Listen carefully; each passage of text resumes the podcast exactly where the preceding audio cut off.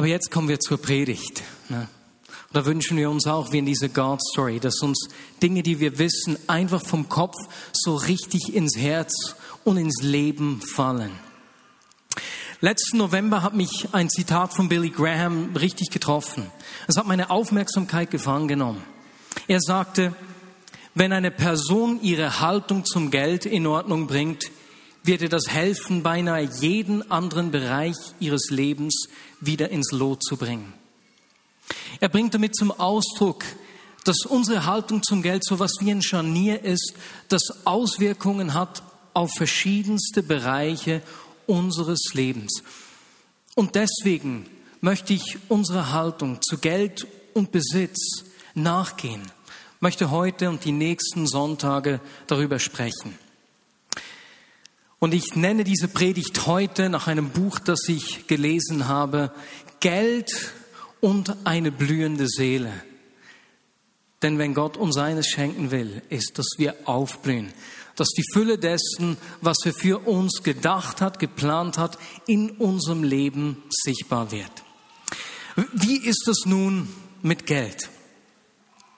In einer Untersuchung der Universität in Michigan haben sie Menschen gefragt, was sie denken, was ihre Lebensqualität steigen würde.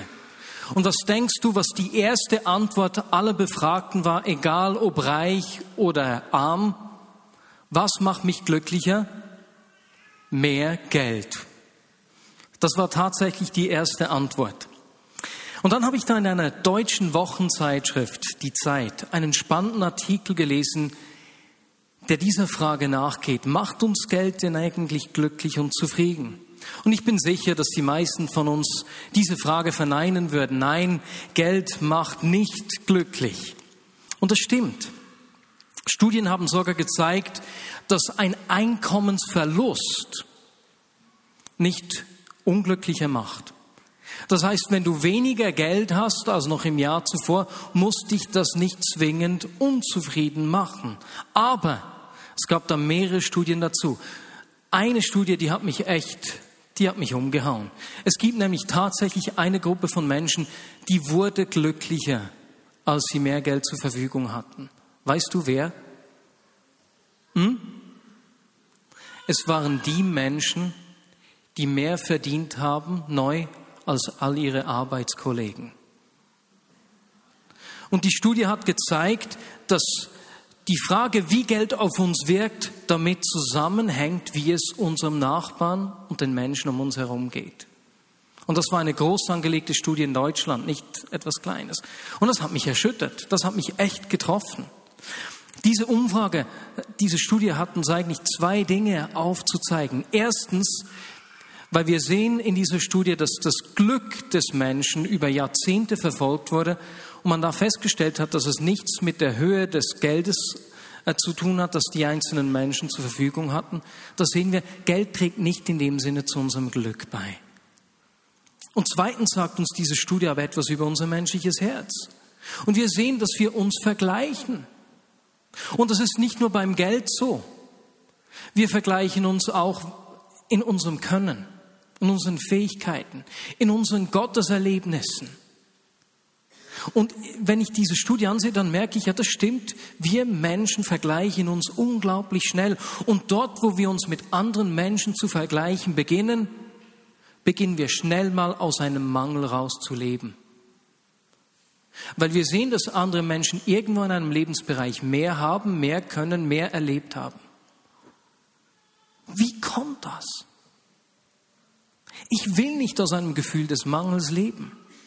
Und so möchte ich heute in dieser Predigt anschauen, was Gottes ursprüngliche Gedanken und Absichten waren, was dann geschehen ist und wie Gott seine ursprünglichen Absichten wiederherstellen will oder wiederherstellt, besser gesagt. Und um das zu verstehen, machen wir einen kurzen Abstecher in die Zeit vor dem Sündenfall. Das mag etwas abstrakt klingen, aber das wird uns helfen, das Ganze zu verstehen. Wie sieht die Szenerie vor dem Sündenfall aus? Gott formt den Menschen aus Erde, er formt sie nach seinem Abbild. Und er haucht ihnen Atem ein, er gibt ihnen Leben. Und als er die Menschen geformt hat, als er sein Werk betrachtet, sagt er, Mann, das ist mir gut gelungen.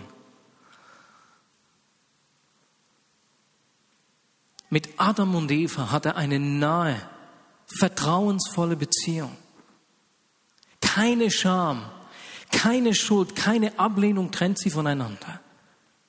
Wenn wir diese Geschichten lesen im 1. Mose 1 bis 3, dann kommt uns entgegen, dass diese Beziehung etwas ganz Natürliches ist, dass diese Nähe etwas Alltägliches ist zwischen Gott und den Menschen. Und dann lesen wir, wie Gott Adam und Eva segnet und sie als Verwalter der ganzen Schöpfung einsetzt. Im 1. Mose 1, 28. Und Gott segnete sie und gab ihnen den Auftrag, seid fruchtbar und vermehret euch bevölkert die Erde und nehmt sie in Besitz. Herrscht über die Fische im Meer, die Vögel in der Luft und über alle Tiere auf der Erde. Oder mit anderen Worten, alles, was ich habe, gehört euch. Ich vertraue euch meine ganze einzigartige Schöpfung an.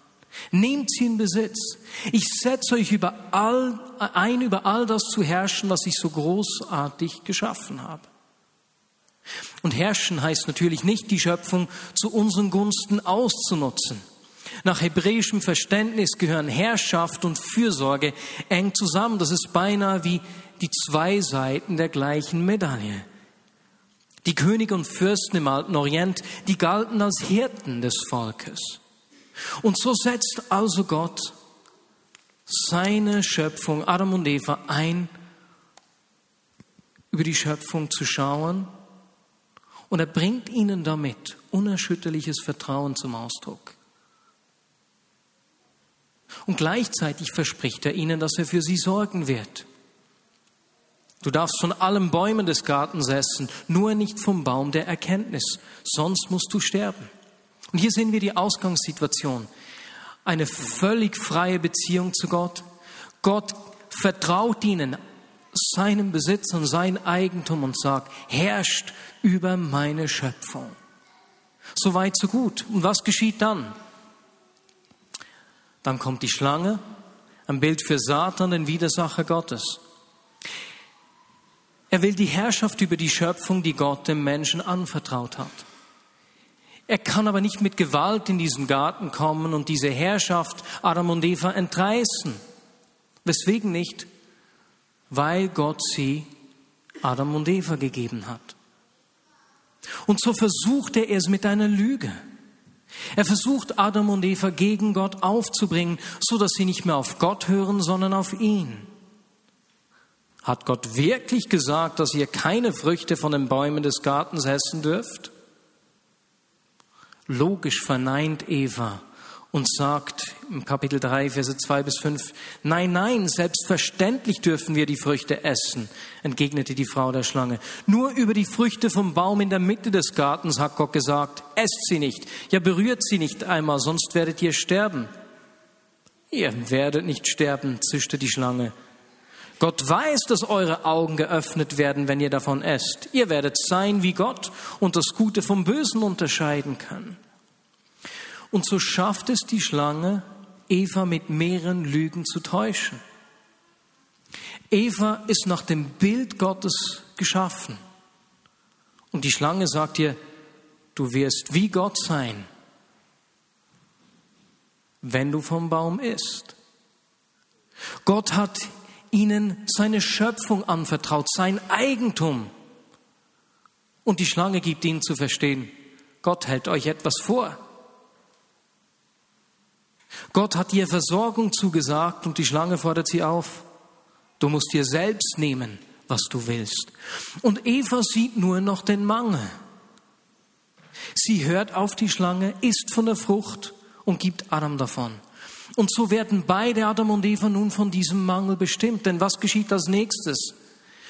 Gott kommt und begegnet ihnen und sie verstecken sich. Ich bin ja nackt.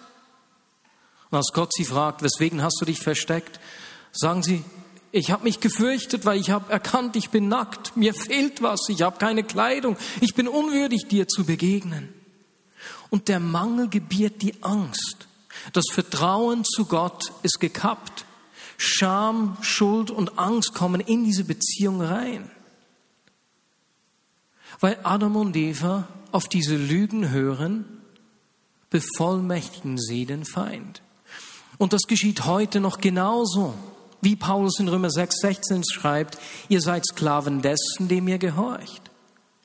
Und so setzt der Widersacher Gottes noch heute alles daran, unser Vertrauen zu Gott zu stören, uns vor Augen zu malen, was uns fehlt, unseren Mangel aufzuzeigen.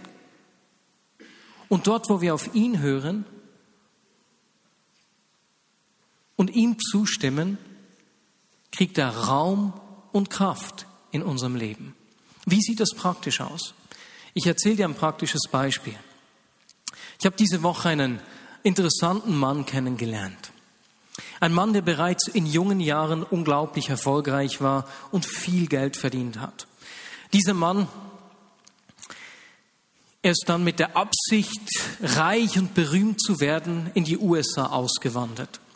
Und das ist tatsächlich auch geschehen. Über die Zeit hat er drei Firmen gegründet und hat so ein richtiges Vermögen gemacht. In dieser Zeit hat er aber auch Jesus kennengelernt. Und während einigen Jahren hatte das nicht große Auswirkungen, aber dann ging er mal mit auf einen Einsatz der Gemeinde. Und die haben da Obdachlose besucht, er hat Drogensüchtige kennengelernt, missbrauchte junge Frauen und das hat ihn so bewegt, dass er sich entschlossen hat, dafür will ich leben. Ich verkaufe meine Firmen, ich werde davon ein Vermögen machen und werde danach mein Leben für diese Menschen einsetzen. Und genau das hat er auch getan, weil die eine Firma so aussichtsreich war, ne, der hat damit beim Verkauf über 100 Millionen gemacht, hat er die zwei anderen Firmen verschenkt an seine Mitarbeiter. Und auch der Kaufvertrag über die dritte Firma, die lief richtig toll. Ne? Käufe gefunden, Vertrag unterzeichnet. Sie haben ausgemacht, dass äh, die Käufer über fünf Jahre hinweg jeden Monat einen Teilbetrag zahlen soll. Das haben die dann auch gemacht während den ersten drei Monaten und dann haben die Zahlungen aufgehört. Und die Rechtsstreitigkeiten haben begonnen. Nach einigen Jahren hat sich dann herausgestellt, dass da nichts mehr zu machen ist. Die Käufer haben die Firma in der kürzesten Zeit ausgehöhlt, alles Geld abgezogen und sind verschwunden und er hat nichts mehr. Außer die Gunst. Denn jetzt hat er ein Hilfswerk begonnen und erlebt da die gleiche Gunst, die er bei der Geschäftsgründung hatte.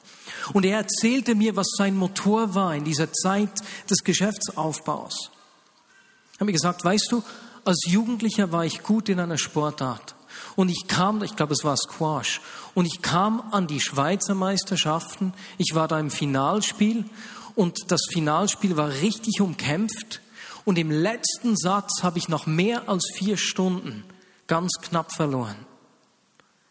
Und als ich nach Hause kam, hörte ich nur, wenn du mehr trainiert hättest, hättest du dieses Spiel gewonnen. Und er hat gesagt, das hat sich so bei mir eingebrannt. Ich reiche nicht. Ich arbeite nicht hart genug, dass ich alles dran gesetzt habe. Ich will Erfolg haben. Dieser Mann sah nach außen glücklich und erfolgreich aus. Aber drinnen sah es ganz anders aus. Und solche Lügen, die uns einreden, dass wir nicht genug haben, nicht genug sind, nicht genug können, kennen wir zur Genüge. Und es sind diese Lügen, die uns das stehlen wollen, was Gott uns anvertrauen will und durch uns tun will.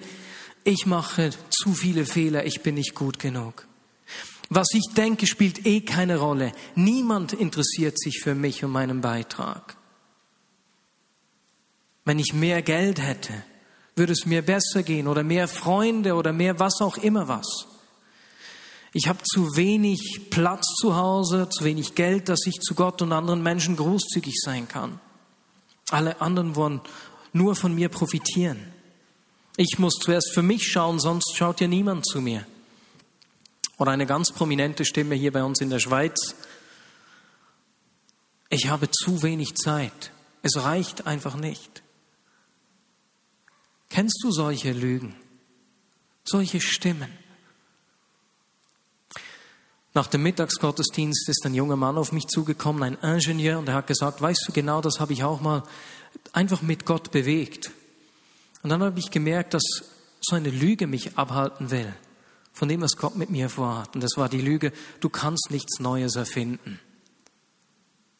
Dann hat er gebetet und Gott hat ihm gezeigt, mein Wissen ist noch viel größer als alles, was ihr wisst. Oder wie wir im Worship aus dieser Bibelstelle gelesen haben, gelesen haben in Jesaja 45, er will uns diese verborgenen Schätze zeigen. Und es gibt noch viel mehr solche Lügen, die versuchen, unser Leben zu bestimmen. Und die meisten dieser Lügen stammen von irgendwelchen Erlebnissen und Verletzungen, die dazu geführt haben, dass wir falsche Dinge über die Versorgung Gottes glauben und über die Identität, die er uns geben will. Und die gute Botschaft ist, dass er diese Lügen mit Wahrheiten austauschen will. Er will unser Vertrauen wiederherstellen und unser ganzes Sein erneuern, so dass wir nicht mehr von diesem gefühlten Mangel bestimmt werden. Wie macht er das? Wie ist der Weg zurück zu seiner ursprünglichen Absicht? Wir sehen das in der Geschichte des verlorenen Sohnes, die Martin Benz und mein Vater im September so eindrücklich ausgelegt haben. Wenn du diese Predigt noch nicht gehört hast, es lohnt sich, die beiden auf Podcast zu hören. Ich werde heute nur ganz kurz auf die Geschichte Bezug nehmen. In dieser Geschichte begegnet uns auch ein Sohn, der nur den Mangel sieht. Er sieht, was ihm fehlt. Es wird ihm langweilig bei seinem Vater. Und so will er weg. Er beschämt seinen Vater, indem er sich das Erbe geben lässt, dieses verkauft und mit dem Geld in die Fremde geht und das Geld dort verprasst. Und als das ganze Vermögen aufgebraucht ist, sucht er Arbeit. Als Jude muss er Schweine hüten gehen in dieser Geschichte. Absolut undenkbar. Eine richtige Demütigung. Und als er hungrig da ist, nichts zu essen kriegt, denkt er an seinen Vater zurück und erinnert sich an die Barmherzigkeit und Großzügigkeit seines Vaters und dass sogar die Tagelöhner es bei seinem Vater besser haben. Und so bricht er auf und geht nach Hause zurück. Der Vater sieht ihn schon von weitem kommen. Offensichtlich hat er Ausschau nach ihm gehalten. Er rennt ihm entgegen und bevor der Sohn sich diesen Satz, den er sich ausgedacht hat, Vater, ich habe, bin schuldig geworden an dir und Gott, ich bin nicht würdig, dein Sohn zu sein, lass mich nur ein Tagelöhner bei dir am Hof sein, bevor er sich entschuldigen kann, auf seine Knie fallen kann, fällt ihm der Vater um den Hals und er küsst ihn. Er hätte in dieser Kultur den Sohn zurückweisen dürfen, ja sehr wahrscheinlich zurückweisen müssen. Er hätte ihn tadeln oder sogar hart bestrafen dürfen. Aber Jesus macht den Zuhörern klar, dass Gott sich nicht vom Mangel leiten lässt, den wir ihm entgegenbringen.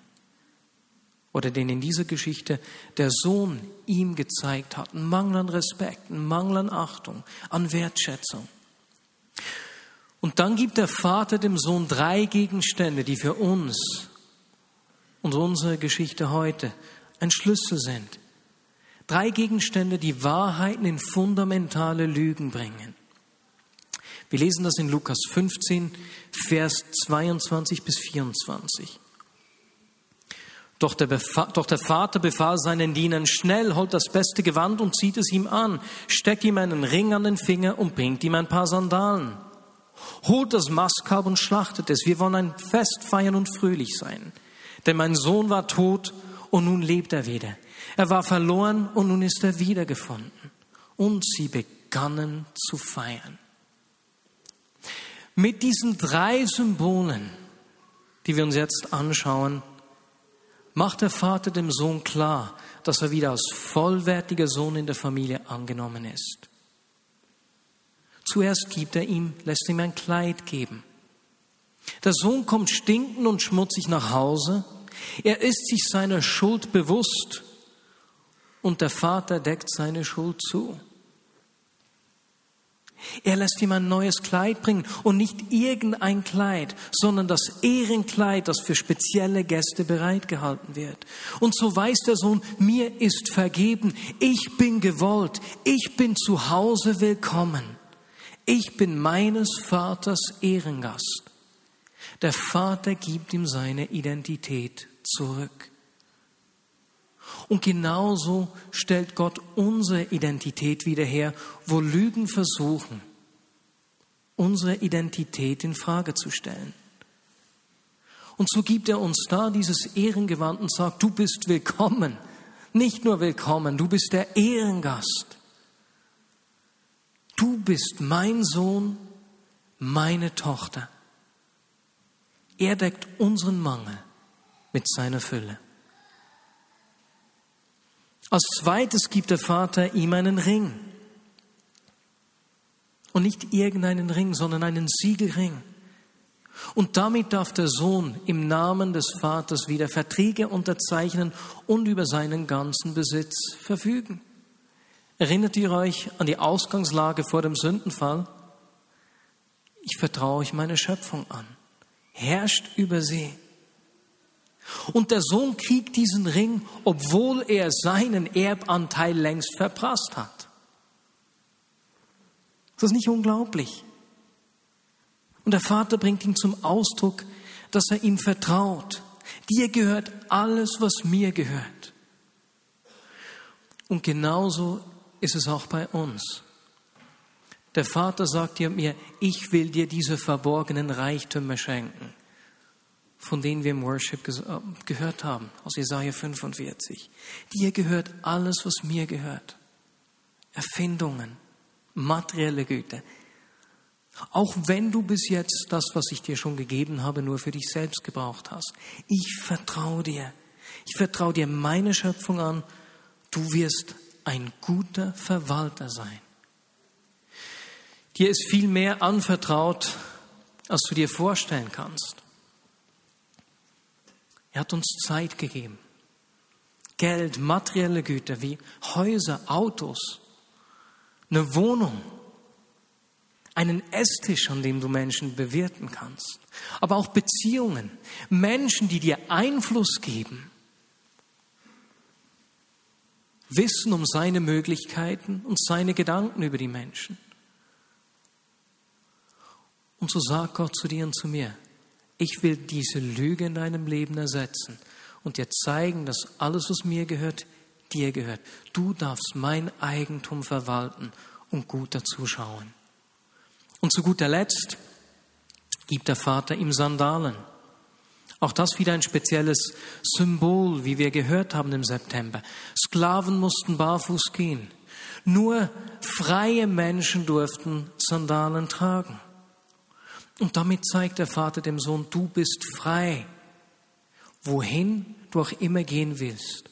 Alle Menschen können sehen, dass du ein freier Mann bist, dass deine Ehre und deine Würde, deine Identität wiederhergestellt ist. Und ich vertraue dir, dass du mich gut repräsentieren wirst. Und genauso vertraut Gott auch dir und mir, dass wir über sein Eigentum gut verfügen werden und dass wir ihn sichtbar machen, ihn gut repräsentieren werden, wo auch immer wir hinkommen. Egal ob bei der Arbeit, im Verein, beim Einkaufen, im Kindergarten, wo auch immer. Und so schenkt Gott dir und mir dieses Vertrauen und diese Freiheit. Unsere Beziehung zu ihm ist vollkommen wiederhergestellt. Mit dieser Geschichte zeigt Jesus seinen zuhörenden Schriftgelehrten, weswegen er sich selbst den ausgestoßenen Sünden zuwendet und wie der Vater seinen ursprünglichen Plan wiederherstellt, den wir in der Geschichte vor dem Sündenfall gesehen haben. Aber da gibt es ja in der Geschichte noch diesen Abschluss. Diesen Sohn, der immer beim Vater zu Hause war. Der ältere Sohn, der wusste, dass er Sohn ist, der seine Identität kannte, der sich, der dauernd beim Vater gelebt hat. Und nun, als dieses Fest gefeiert wird für seinen jüngeren Bruder, da wird er eifersüchtig und auch er lässt sich wieder von diesem Mangel bestimmen. Vater, so viele Jahre diene ich dir jetzt schon und habe mich nie deinen Anordnungen widersetzt. Und doch hast du auch nie auch nur einen Ziegenbock für mich gegeben, so dass ich mit meinen Freunden hätten feiern können. Und nun kommt dieser Mensch zurück, dein Sohn, der ein Vermögen mit Huren durchgebracht hat, und du lässt das Maskalb für ihn schlachten. Kind, sagte der Vater zu ihm, du bist immer bei mir und alles, was mir gehört, gehört auch dir. Aber wir mussten uns doch feiern und freuen, denn dieser dein Bruder war tot und nun lebt er wieder. Er war verloren und jetzt ist er wiedergefunden.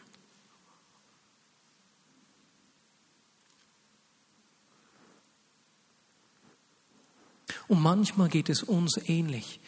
Wir wissen, dass wir seine Kinder sind. Wir wissen im Kopf, dass er es gut meint mit uns. Und dennoch lassen wir uns manchmal vom Mangel bestimmen. Stephen de Silva hat in seinem Buch Geld und eine blühende Seele ein Beispiel gebraucht, das das gut illustriert und uns hilft, empfinde ich. Seine wahre Geschichte. Ein Akrobat hat vor vielen Zuschauern auf einem Seil, also ein Seiltänzer, die Niagara-Fälle überquert langsam, Schritt für Schritt, den einen Fuß vor den anderen, so den ganzen Weg rüber und zurückgekommen. Dann ist ein zweites Mal losgegangen. Nur hat er dieses Mal eine Schubkarre, eine Garrette, vor sich her über das Seil gestoßen. Langsam, vorsichtig, aber mit großer Sicherheit ist er den Weg rüber und zurückgegangen. Und beim dritten Mal fragte er einen Journalisten, der da stand, na, möchtest du dich für die letzte Überfahrt sozusagen in diese Schubkarre setzen? Wie hättest du geantwortet? Nein, sagte er. Der Artist fragte ihn dann, weswegen? Glaubst du nicht, dass ich das schaffen kann? Doch, doch, antwortete der Journalist, ich glaube schon, dass sie das schaffen können. Aber ich vertraue ihnen nicht. Und manchmal geht es uns ganz ähnlich. Da gibt es solche Lügen, die Gott in unserem Leben mit Wahrheiten austauschen will. Und wir geben uns manchmal zufrieden, wenn wir im Kopf wissen, doch Gott ist gut. Aber es ist etwas anderes, das im Kopf zu wissen oder dass es sich in unserem Leben zeigt. Und wir lassen uns von solchen Lügen berauben weil wir uns zufrieden geben, etwas über Gott zu wissen, ohne dass es eine Lebensrealität geworden ist. Gott will diese Lügen mit Wahrheiten ersetzen in deinem und in meinem Leben. Nicht nur hier, sondern hier. Er lädt uns ein, uns in diesen Lebensthemen, diesen Lügen, die er ersetzen will, in diese Schubkarre reinzusetzen. Er will uns zeigen, ich bin wirklich gut. Ich meine es gut mit dir. Ich habe dir meine Schöpfung anvertraut. Ich vertraue dir, dass du gut damit umgehen willst. Ich will dir noch viel mehr geben, als du dir jemals vorstellen kannst. Brauche es, um meine Schöpfung, meine Güte, um meine Größe zu zeigen. Ich will mich nicht vom Mangel leiten lassen. Ich will diesen Lügen keinen Glauben schenken, sondern will sie austauschen lassen durch seine Wahrheiten. Lass uns einen Moment ruhig sein und Sandra, wenn du bitte zu mir nach vorne kommen könntest. Und während wir ruhig sind, überleg dir, wo sind solche Lügen, mit denen der Feind dich berauben will wo er dir Mangel in deinem Leben aufzeigen will und versucht dich damit zu bestimmen und zu bestehlen. Und nun lasst uns einfach zuerst aufstehen und jeder für sich beten. Aber das machen wir stehen. Wir sind lange genug jetzt gesessen. Und ich werde einfach während dem Beten, während du betest, bete für dich, da wo du siehst, Jesus ersetze diese Lüge. Da werde ich einfach beten und den Heiligen Geist einladen zu kommen. Heiliger Geist, mehr von dir, mehr von deiner Gegenwart. Und Heiliger Geist, ich bitte dich, dass du jetzt kommst an diesen Orten, wo Menschen sich Gedanken über diese Lügen gemacht haben, die sie bestimmen, und komm und ersetze sie mit den Wahrheiten des Vaters. Sprich du jetzt in die Leben die Wahrheiten rein, die Gott ihnen zusprechen will. Mehr von dir. Mehr von dir, Heiliger Geist. Und Jesus spricht du einfach diese Wahrheit noch einmal zu und nimm die Lügen weg. Ersetze sie mit deinen Gedanken, mit deinen Wahrheiten. Jesus, ich bitte dich für die Personen, die empfinden, wie ein Spielball in den Händen anderer Menschen zu sein. Wie ein, eine Babypuppe vielleicht in den Händen von Männern oder anderen Personen einfach. Und zeige ihnen ihren Wert. Wie dieser Eindruck hier sagt in Jesaja 43,4, weil du in meinen Augen teuer und wertvoll bist, weil ich dich lieb habe. Sprich du deine Liebe und deinen Wert zu.